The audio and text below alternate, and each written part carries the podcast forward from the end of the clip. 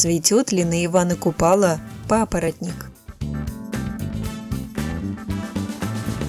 По славянским легендам, в ночь на Ивана Купала с 6 на 7 июля расцветает папоротник. Цветок распускается всего на миг.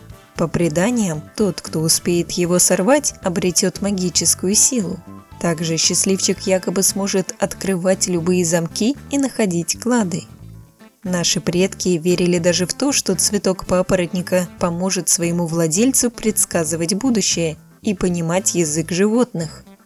На самом же деле папоротники на праздник Ивана Купала не цветут. Они вообще никогда не цветут. Как правило, эти растения размножаются спорами, которые расположены на обратной стороне листьев.